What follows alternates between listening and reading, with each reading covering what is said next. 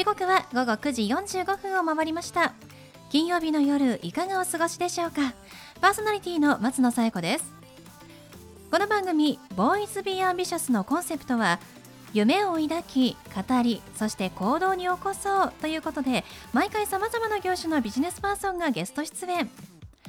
どんなビジネスをされているのかどうして始めたのかその思いを語っていただくそんな番組です。さあそして私と一緒に番組をお届けするのは柴田法務会計事務所の柴田純一先生です。先生よろしくお願いします。はいよろしくお願いします。なんだかあっという間に5月がね終わってしまいますけれども、はい、私この春の季節が一番好きでして、はい、4月5月6月ですかね、はい、もうお花が私お花大好きなんですけど、はい、お花がすごく綺麗に咲いてますよね。そうですね。あの私の母もお花を見るのも育てるのも好きでして、はいあの実家のベランダに、はい、もう鉢がいくつあるんだっていうぐらい植木鉢がたくさんあって、はい、お花を育ててるんですけどこの花が咲いたよっていう写真が逐一送られてくるんですね。私育てるのは実は苦手なので、鑑賞専門なんですけど、でも本当に色とりどりのお花が公園に咲いているのを見ると、はい、心が和みますね。そうですね。お花ってあの輝いてますからね。あ、そうですね。あ、先生やっぱりこうすごく素敵な表現しますよね。お花が輝く。まあそんなところにもねちょっと皆さん目を留めていただいて明るい気持ちになってもらえればなと思います。そうですね。うん、今日のねゲスト出演の方もねこのお花を描いたら素晴らしい画家の方ですからね、うん、皆さん期待してください。楽しみにしたいと思います。それでは第60回ボーイズビーアンビシャススタートです。この番組は遺言相続専門の行政書士柴田法務会計事務所の提供でお送りします。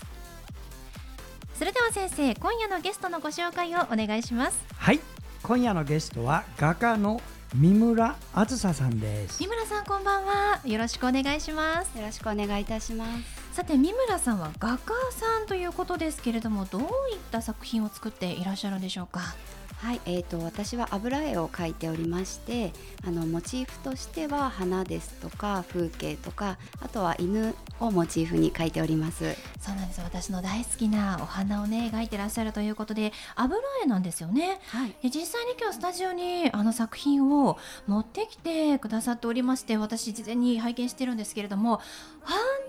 に鮮やかな色を使ったお花の絵で素敵ですよね柴田先生ね。そうですね、うん、あのお部屋がね明るくなるっていうか。本当に、はい、この絵が1枚あるだけでパッとね雰囲気が明るくなる、はい、そんな鮮やかな色を使ってるんですけれども、はい、ではあの三村さんにちょっとどういったあの作品の、まあ、テーマだったり特徴があるのか教えていただいてもよろしいでしょうか？はい、えーと、こちらはあの花をモチーフにしていて、まあ、植物の明るさとか華やかさあとは力強さをこう前面にあの出した表現を目指しておりましてあの見た人がこう華やかさとか、まあ、元気になるようなことをあの思っていただけたらなと思って書いております。はい、そうなんです。元気になるなんか、オレンジとか黄色っていうのを多く使われていらっしゃいますよね。あそうですね。あの見たままあの書くのではなくて、こう自分の頭の中であのイメージをしてあのあえて鮮やかにだとか華やかになるようにあの書いています。はい、まあ、見たものそのままじゃないというふうにおっしゃってましたけれども作品を書くとき、まあ、例えばお花の作品だったら、実際にお花を見て書いたりするんですか？どういうこう進み方で書いていくんでしょうか、はい、えーと、私は一度あのまあ、植物園に行ったりだとか、まあ、散歩に行った時に実際のお花を見てそこでま写真を撮ったりスケッチをしてでそこから家に帰って自分の中でイメージをまた組み立ててそして作品にしています。そうなんですね、まあ、実際のお花も参考にしながらプラスアルファでご自分のこうイメージだったりとかカラーっていうのを追加して作品を作っているということなんですよね。はい。あの三村さんはこうどうしてこう美術の世界、画家になろうと、まあ、いつぐらいから思われていたんでしょうか？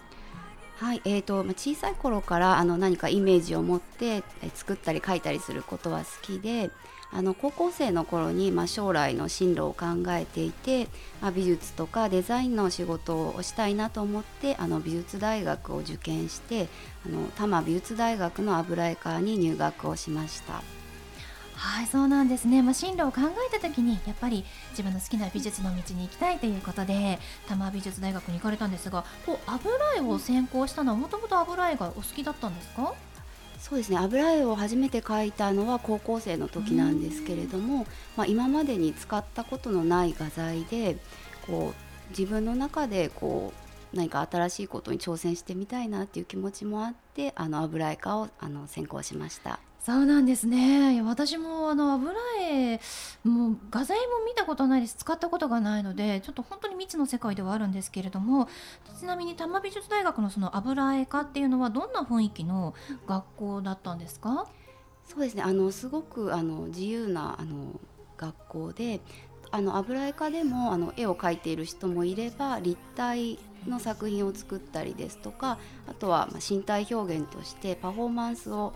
あの表現としてする人もいるようなあの自由な学校です。そうなんですね、まあ、そこでのびのびと自分の感性が磨かれていったのかもしれないですけれども油絵の魅力っていうとどんなところにありますか、そうですね。あの、まあ、色彩が豊かっていうところがあの魅力かなと思っていますただあのチューブの絵の具をそのまま出すのではなくてあの混ぜたりするのもそうですしこう重ねていくことで、まあ、色に深みとか、まあ、鮮やかさっていうのも出せるのがあの魅力だと思っています。そうなんですね。重ねていきますもんね、はい、なるほど。それでこんなに鮮やかなお花を表現していらっしゃるんですね。えちなみに卒業後のこう進路いろいろこう美術系の、まあ大学出てもいろんな進路があると思うんですけれども三村さんはどういう進路を進まれたんですか？そうですね。あの、まあ、大学通っていく中で自分も画家としてあのやっていきたいなっていう気持ちが強くなっていったので、まあ、自分で制作発表しつつ、まあ、他の仕事をしながら発表をしていました。そうなんですね、まあ、他のお仕事やりながら制作活動もしていたということですけれども、はい、何かこう自分の中で転機があったみたいですね。どんなことがあったんですか？はいえーとまあ、仕事をしながら絵を描いていて、まあ、なかなかこう自分の絵が芽が出なかったりとかなかなかこう用意にいけないなっていう時があってちょっと煮詰まっていたんですけれどもその時にこう思い切って環境を変えてみたいなっていうのがありましてあの海外にすごく行きたいという気持ちが強くあったのであの台湾に、えーと、アートレジデンスであの行きました。思い切った決断でしたね、まあ、海外に行かれたということで、うん、台湾ではどんな活動をされていたんですか、はい。えーと、台湾のあのスタジオを借りましてでそのスタジオはこう絵を描いたり物を作ったりするようなスペースプラスあの住居があるスペースだったんですけれどもまあ、そこはあの台湾の、まあ、芸術家ですとかあと海外からの芸術家も来るようなスタジオだったので、まあ、そこで作品を作りつつ台湾の画廊ですとか、まあ、ホテルのロビーとかカフェとか、まあ、いろんな場所であの自分の作品っていうのをあの発表させていただきました。そうなんですね。周りの反応はいかがでしたか？そうですね。やっぱりすごく、まあ、喜んでもらったりですとか、まあ、美術館とか画廊だけに限らず、まあ、いろんなところで、まあ、美術の可能性っていうのをあの見ることができました、うん、台湾に行ってよかったなと思ってらっしゃいますか？はいよかったと思ってます。そうなんですね。で台湾からこう日本に帰ってきて何か自分の中での心境の変化また作品の変化っていうのはありましたか？そうですね。あのやっぱり自分から何でも積極的に、まあ、動いていくことがすごく重要だなと思ったこととあとはまあ美術館に限らずいろんな空間に美術ってすごく必要なんだなっていうことを思いました。あそうなんですね。いやでも柴田先生思い切ってこうね、はい、海外に行くっていう行動力もすごいですよね。そうですね。あの私も銀座の創営ギャラリーであの作品見せてもらってね鮮やかなのにびっくりした本当に素敵ですよね、ね、はっきり言ってねスカーフを作る会社とかねマスクを作る会社がねこの柄で作ったらねコロナあの鬱陶しの一発で吹っ飛ばすよ。いやでも本当にそれぐらい本当にそれぐらいインパクト強い、うん、鮮やかな。明るくなるからね。ですね。はい。もう本当にコロナの影響でいろんな変化があると思うんですが書き方っていうのも何か変化っていうのは三村さんありましたか？はいえーと、以前からこういう花の作品を描いていたんですけれどもやっぱりコロナになって自分もこう前に比べても家にいることが多くなりましてでたまに散歩ですとか外に出る時にはやっぱりこう開放感とか高揚感っていうのがあったので。やっぱりその影響でもっと明るい絵とか華やかな絵っていうのを前にも増して描きたいなって思うようになりました。マイナスな状況からさらにプラスにしていくっていうの思考がね、はい、すごいですよね。ではそんな三村さんに最後質問しますが三村さんの夢は何ですか？はい、えーと、私の夢はあの世界中で、まあ、作品を発表していきたいなと思っております。あの育ってきた環境とかあの文化が、まあ、違うさまざまな人たちに、まあ、美術館とか画廊っていう枠を超えて、まあ、見てもらって美術っていいなと思ってもらえるような作品を作っていきたいなと思っております。もう本当にこれからが楽しみですよねぜひあのこの絵をグッズ化してほしいです。ね、楽しみにしてこれでねあの世の中出たらすごく明るくなる、いいですよね、おそらくね制作会社の方でもね本当検討した方がいいです。同じ柄模様全然違うからそうですね。ね、マスクなんかこれでみんながかかったら相当変わるよ。楽しみにしたいと思います。ますね、はい、ということで本日のゲストは画家の三村あずささんでした。三村さんどうもありがとうございました。ありがとうございました。ありがとうございました。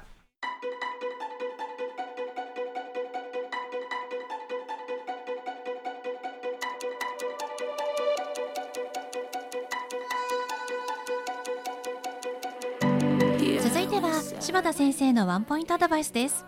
では先生今日はどんなお話をしてくださるんでしょうか？はいこんばんは。遺言相続専門の行政書士の柴田です。今日はねあの遺言状っていうの皆さん知ってるんだけど遺言状書くとどうなんだってことがよく分かってない方も結構いるの。今更聞き聞けないなと思ってるお父さんお母さん聞いてください。簡単に言います。遺言状を書くと子どもたちが遺産分割協議とやらなくていいんです。これが最大のメリット。つまり子どもたちがお話し合いでどうしようかこうしようかって喧嘩になるっていうのは多いでしょ。あれよね一切なし。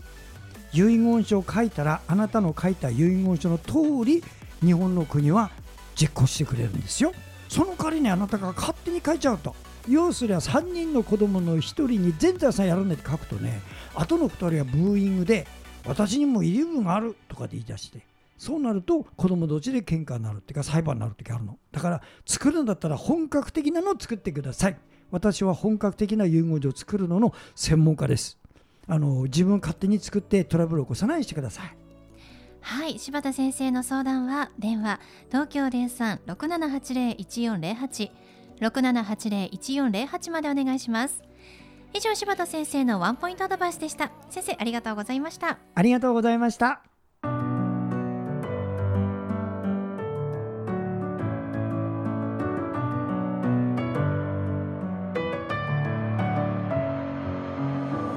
はいということでお送りしてきました「ボーイズ・ビー・アンビシャス」いかがでしたでしょうか？本日のゲストは画家の三村あずささんでした。油絵を使って絵を描いているという画家さんなんですけれどもぜひですね本当にあの可愛らしいお花で鮮やかな絵皆さんにもご覧いただきたいのでインスタグラム検索してみてください。インスタグラム三村あずさあずさはひらがなでアカウントが三村 .2017 になっております。三村 .2017 検索してご覧ください。それではまた来週この時間にお会いしましょう。お相手は松野紗子と。柴田純一でした。それではさようなら。さようなら